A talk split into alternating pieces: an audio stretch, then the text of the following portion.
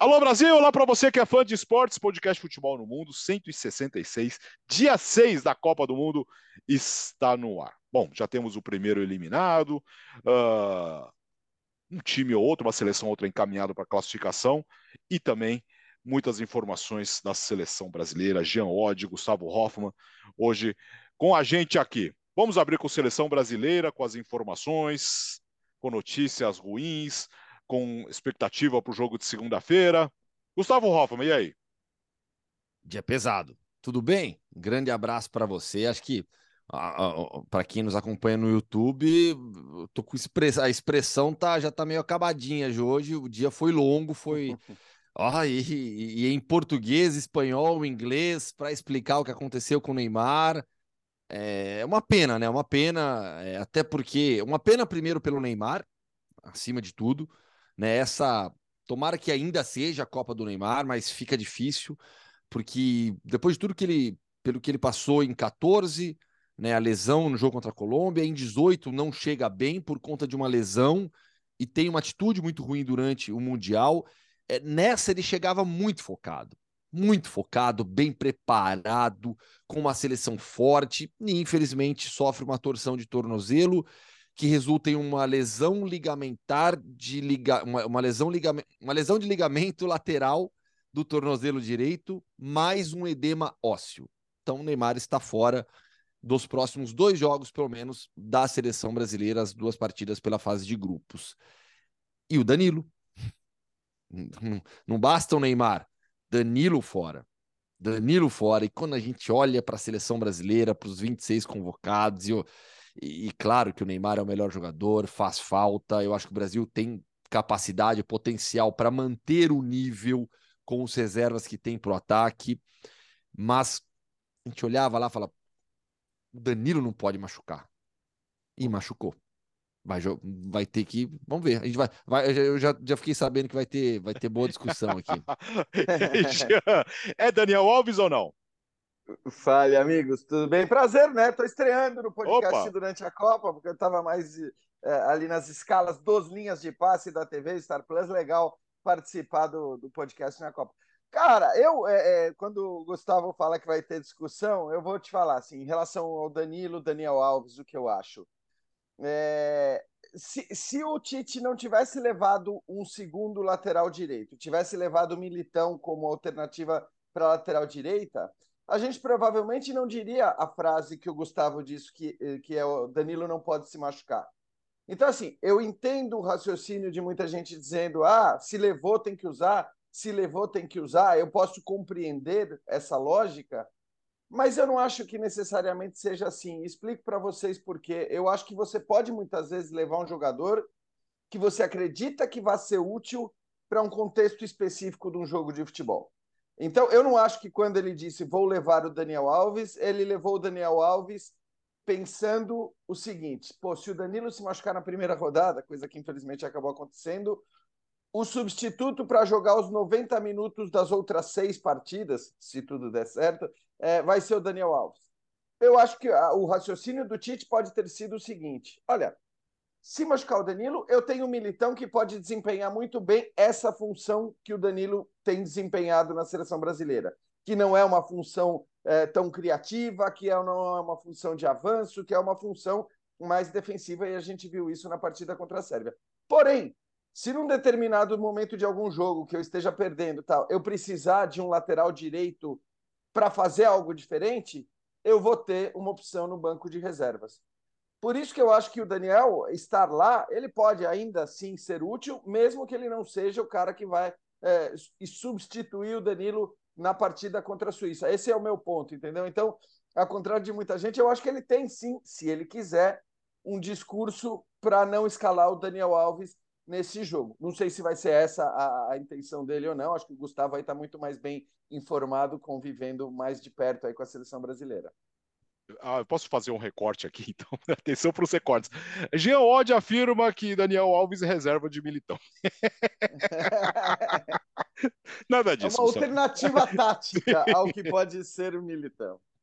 Fala, Gustavo. Informação, então, vamos lá. Hum. É, quais são as opções? Tá? Conversei com, com uma pessoa da comissão técnica. Quais são as opções?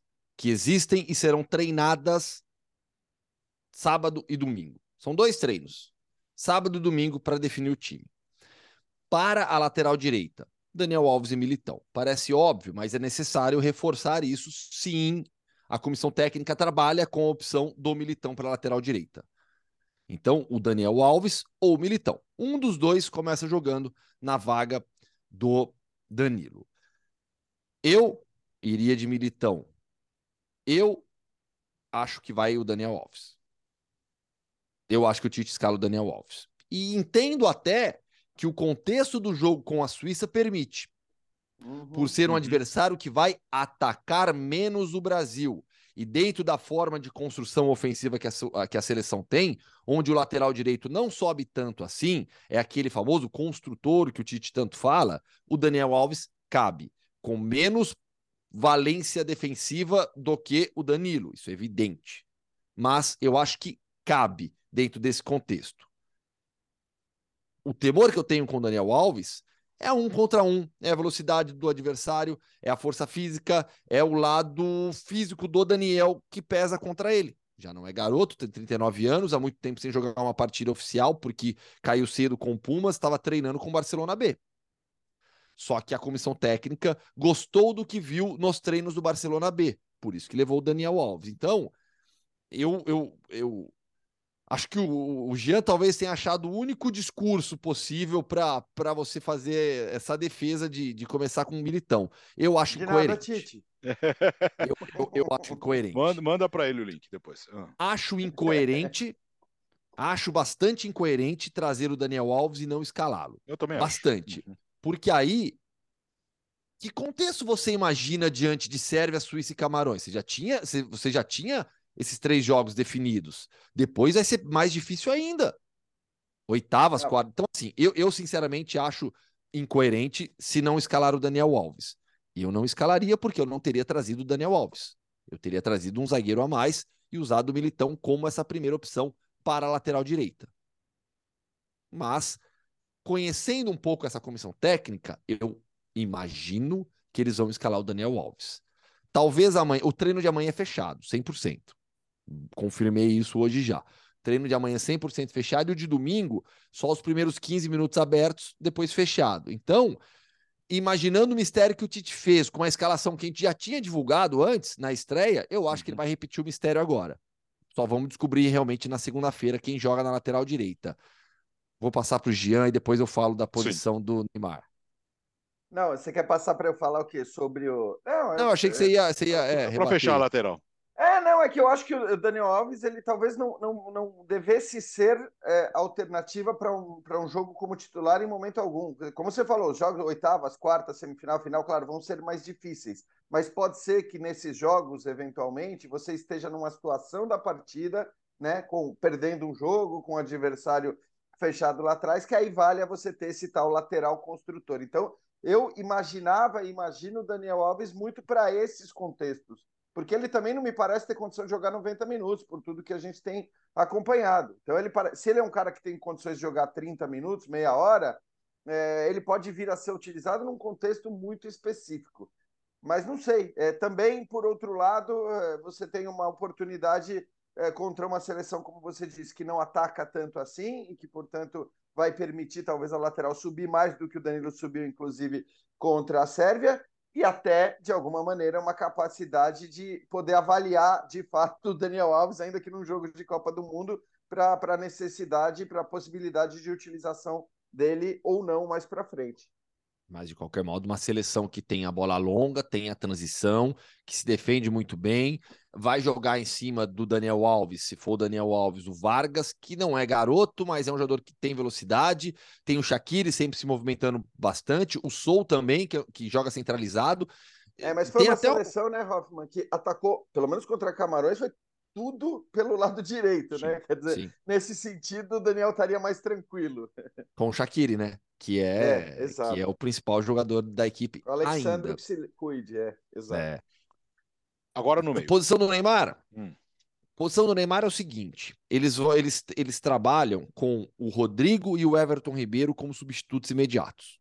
Então, o Rodrigo de uma característica, o Everton Ribeiro de outra. O Everton Ribeiro menos provável. O Rodrigo foi quem ficou com a função do Neymar quando o Neymar saiu de campo. E o Rodrigo tem feito isso no Real Madrid, no Real Madrid tem né? jogado centralizado. Por causa do Benzema, né? Substituindo o Benzema, mas em alguns momentos jogou também com o Benzema atrás do francês. Ou seja, do... bem, no, bem no lugar onde Isso. ele vai pouco, ser requisitado. é, for. pouco assim, mas fez. Tá? E, e, o Rodrigo faz todas as funções no ataque hoje.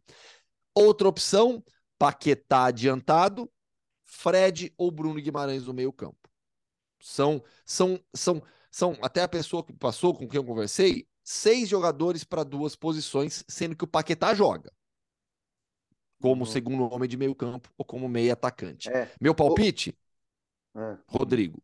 Rodrigo. É, e, é seria minha escolha também. também. É, é seria minha. Mas eu, eu, eu, mas hoje, é, mas hoje manhã eu, eu, eu me peguei pensando muito, acho que estava discutindo até no Sport Center Plus no Everton Ribeiro, que dava, dava para encarar também, né?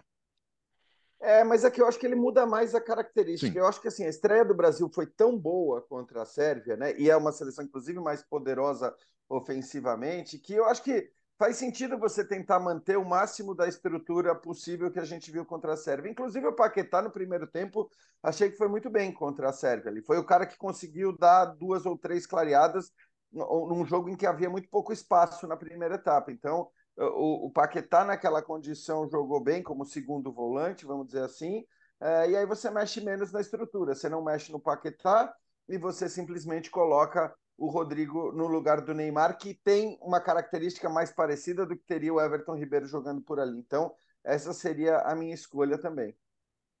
É, eu acho menos provável, mas conhecendo o Tite é bem possível, né? Colocar o Paqueta mais adiantado e o Fred ali, né? Mais atrás. Né? Pode, mas contra a Sérvia não foi? Então, Vai com a Suíça? É. Então, contra a é, Suíça outra, não tem né? muito sentido, né?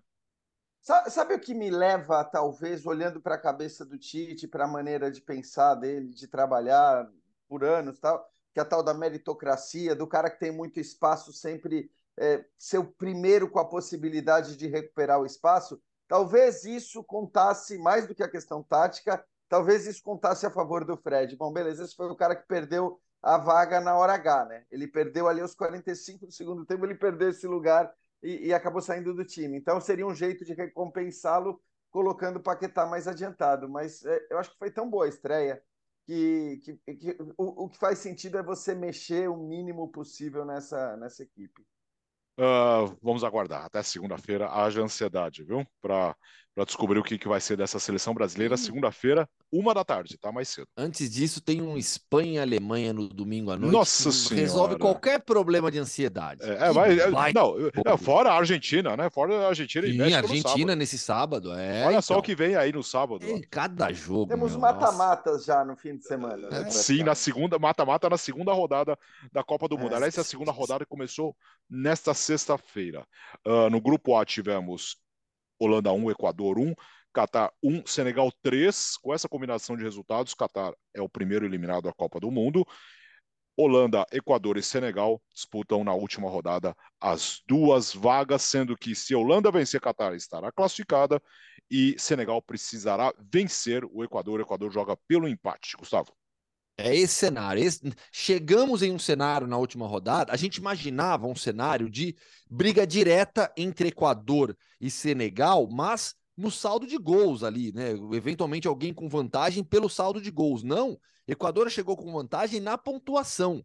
E Alex jogou bem contra a Holanda. Muito bem. A Holanda começa muito bem, Codgap faz 1 a 0 Aliás, que temporada do atacante do PSV, né? Ele já vinha com 13 gols e 17 assistências, arrebentando no PSV, dois gols já em Copa do Mundo. É um dos destaques do Mundial de uma Holanda que decepciona.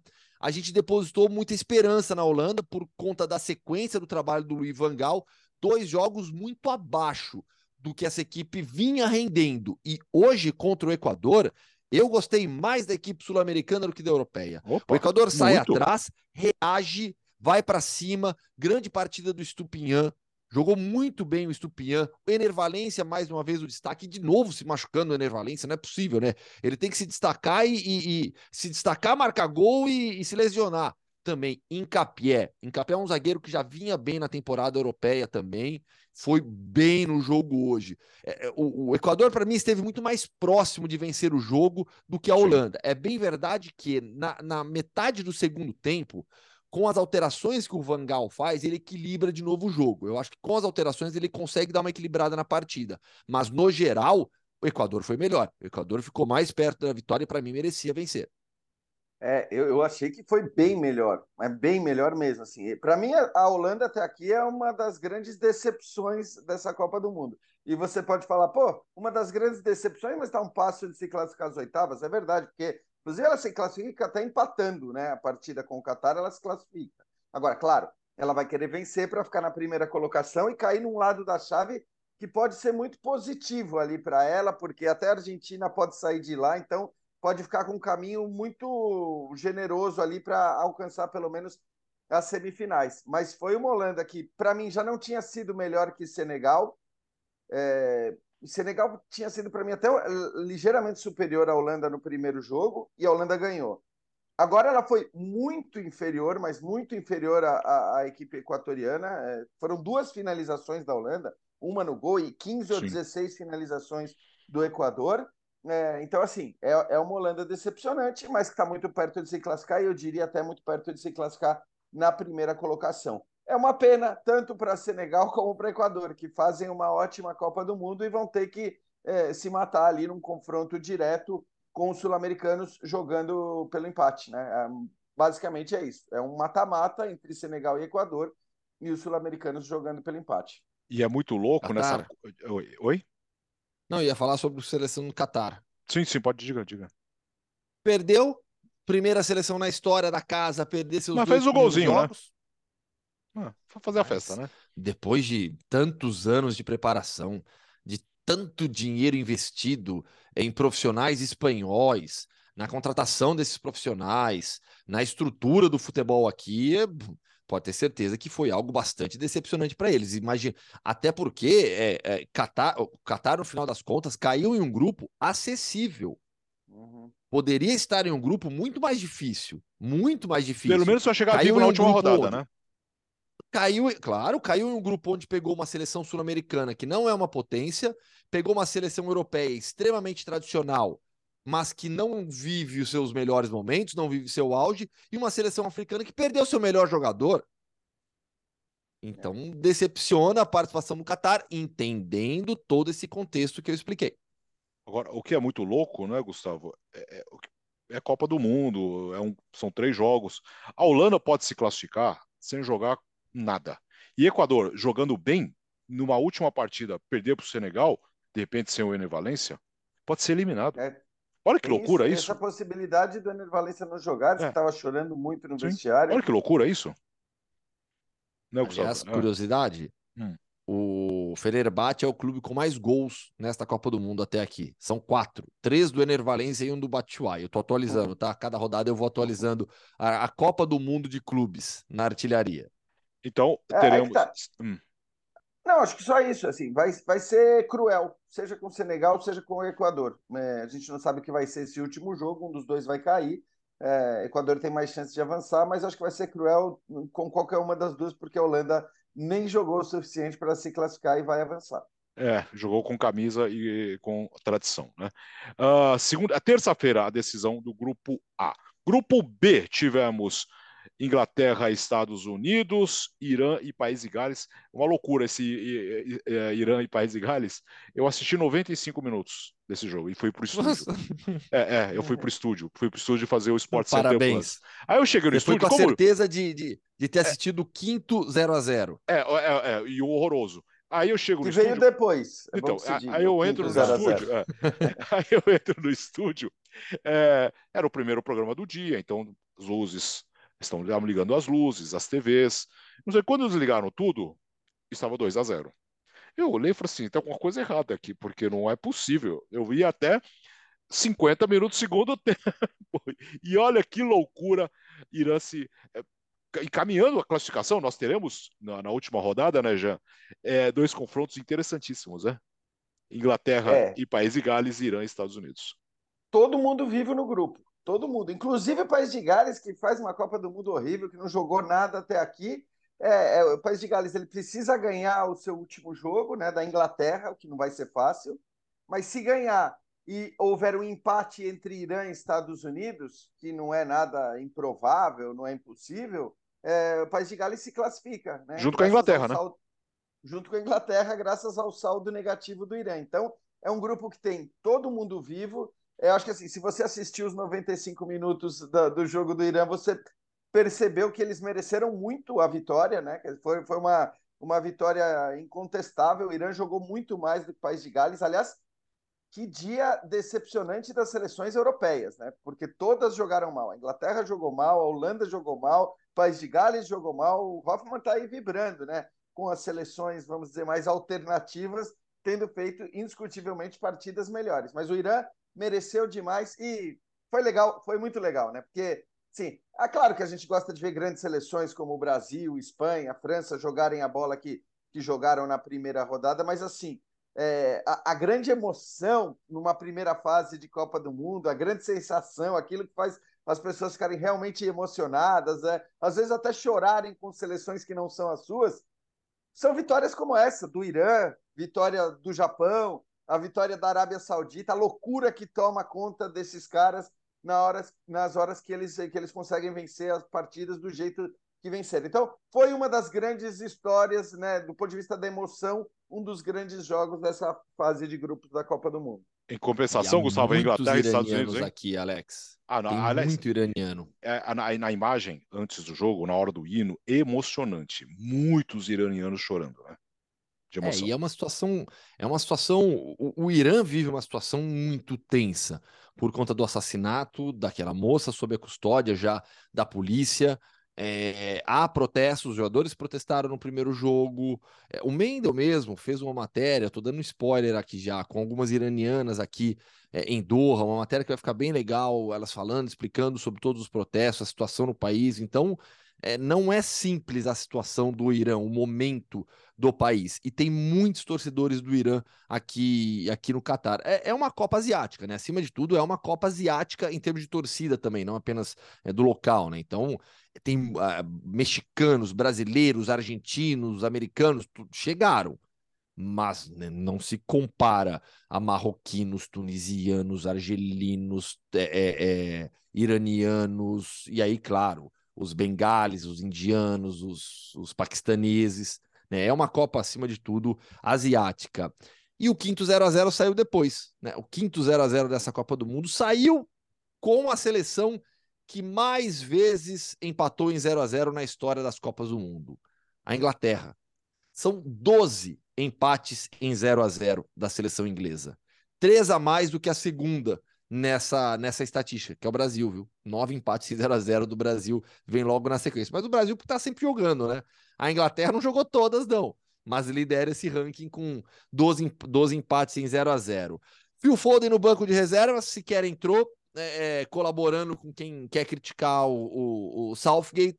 Uma seleção inglesa bastante burocrática, sem velocidade. Harry Kane com mais dificuldade hoje para participar do jogo.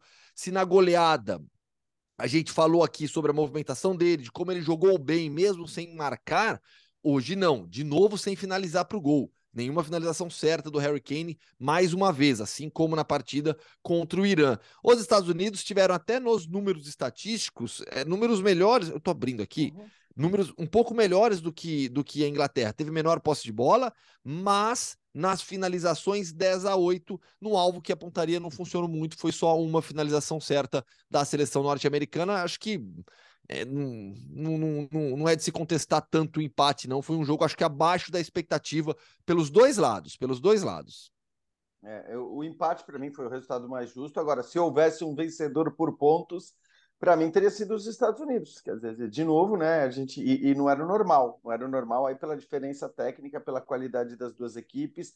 Acho que serve um pouco essa rodada também para quem queria se precipitar, dizendo que o Irã era uma grande porcaria. Ah, bom, também contra o Irã, tá, tá aí, o Irã que conseguiu vencer o país de Gales, que não dá para você fazer essas tirar essas, essas deduções depois de uma rodada de um jogo de Copa do Mundo sobre a fragilidade ou a força das equipes. É claro que quando uma seleção que chega como favorita confirma a sua força, você tende a dizer, bom, olha lá, está confirmando aquilo que a gente já tinha imaginado e somado por uma série de sensações que vinham desde antes. Agora, a, a, a conclusão que tanta gente tirou da seleção iraniana, provavelmente tendo visto apenas o jogo contra a Inglaterra, era claramente uma, uma, uma dedução, uma conclusão apressada e injusta, como se viu. Tanto que Irã está numa situação agora de praticamente. Empate, né? Gente...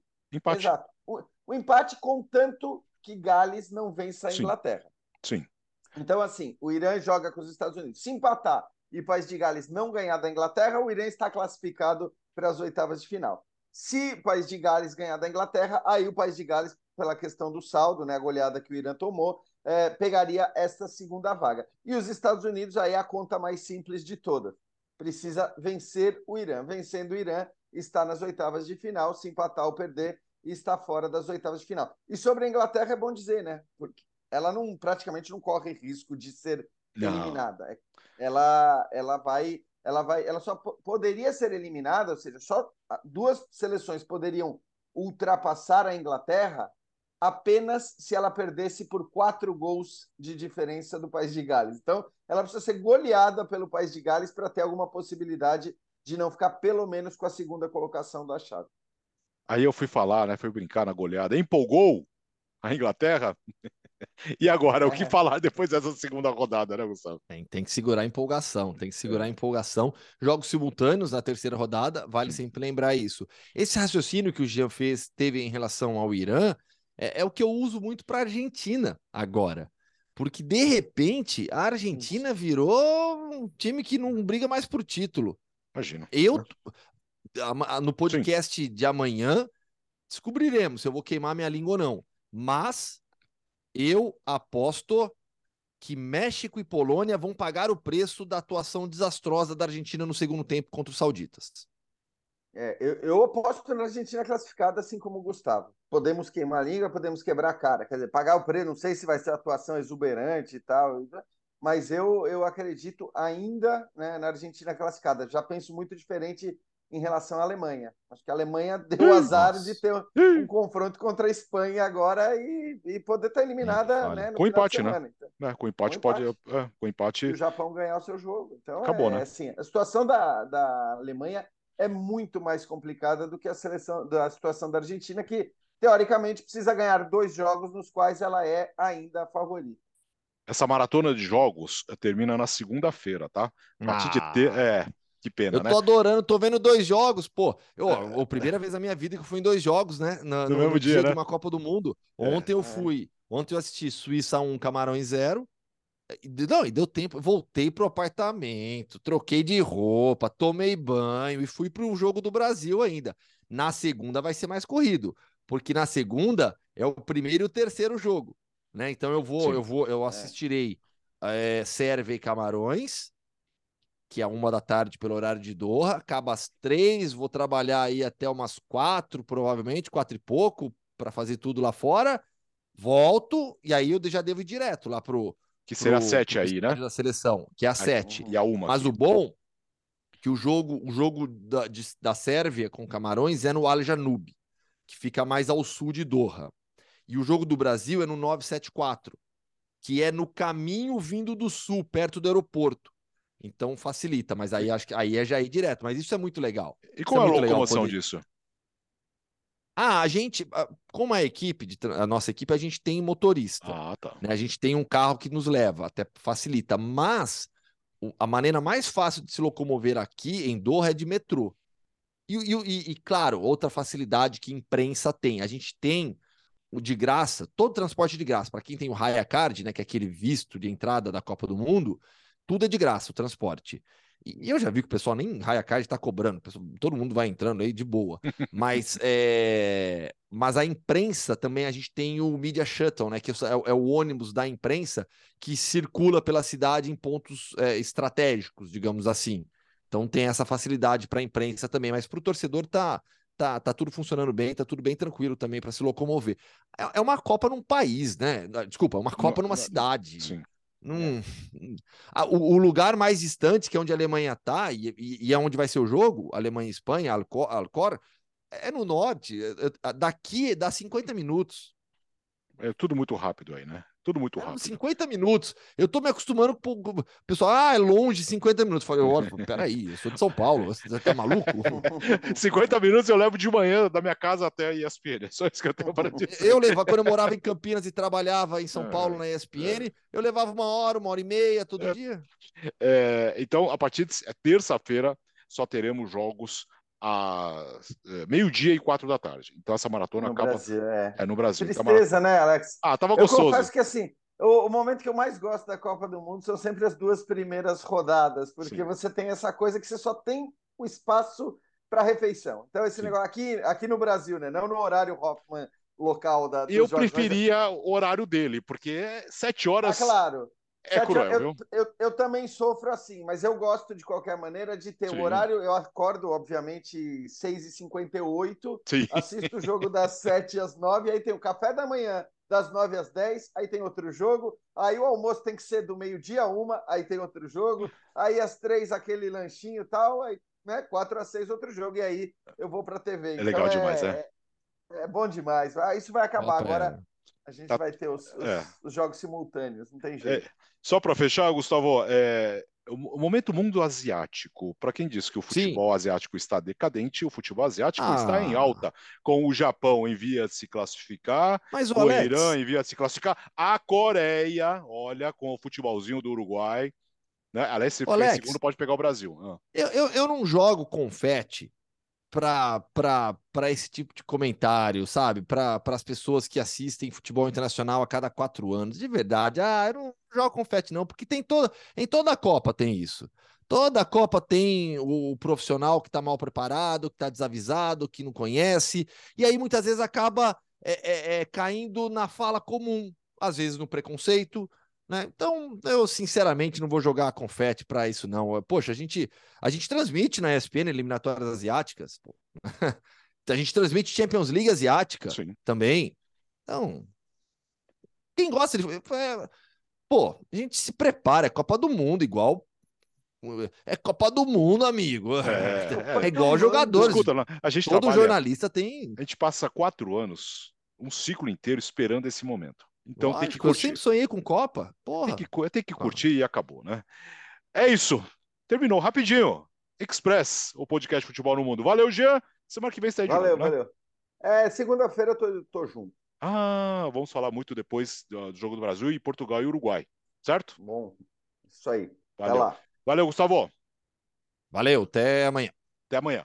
Podcast Futebol no Mundo, 166, dia 6 da Copa do Mundo. Valeu. Amanhã, sábado, estaremos aqui de novo. Tchau.